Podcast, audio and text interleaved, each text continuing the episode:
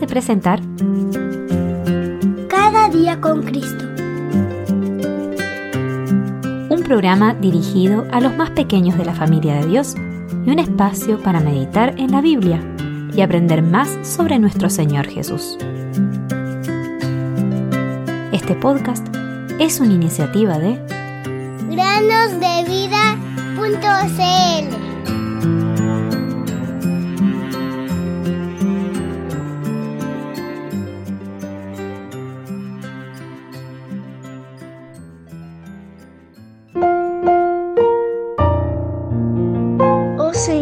tú eres mi Dios, te exaltaré, alabaré tu nombre, porque has hecho maravillas. Isaías 25:1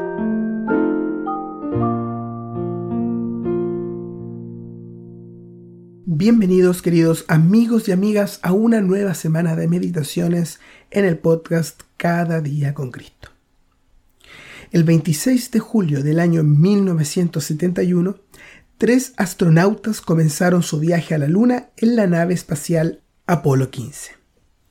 Se sabe que cuando James Irwin y David Scott alunizaron, Alfredo Warden permaneció en el módulo que orbitaba la Luna.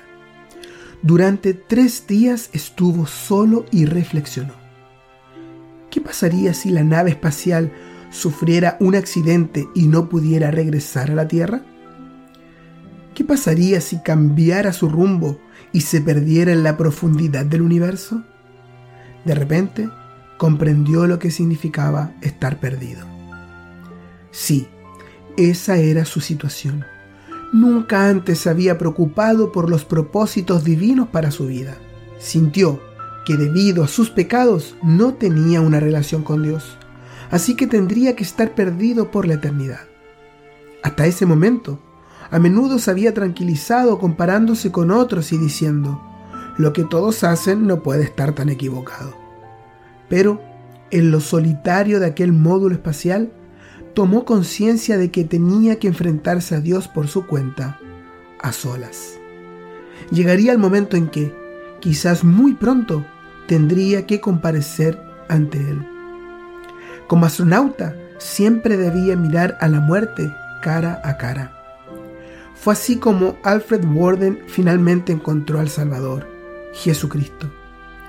Por su parte, James Irwin experimentó algo muy similar mientras estuvo en la Luna nosotros también deberíamos retirarnos del engranaje del mundo y tomarnos el tiempo para reflexionar sobre nuestra vida y el porvenir eterno. Ahora, permíteme preguntarte, querido oyente, ¿a qué grupo perteneces tú? ¿Formas parte del grupo de los salvados, quienes han creído en el Evangelio, o formas parte de los indiferentes, los cuales se perderán eternamente en el infierno? Querido amiguito o amiguita, no hay más alternativas. No necesitas ir a la luna para darte cuenta de esto.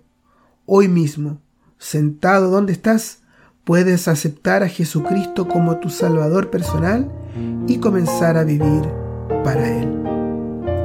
Si todavía nuestro Evangelio está velado, para los que se pierden está velado. Segunda a los Corintios 4:3.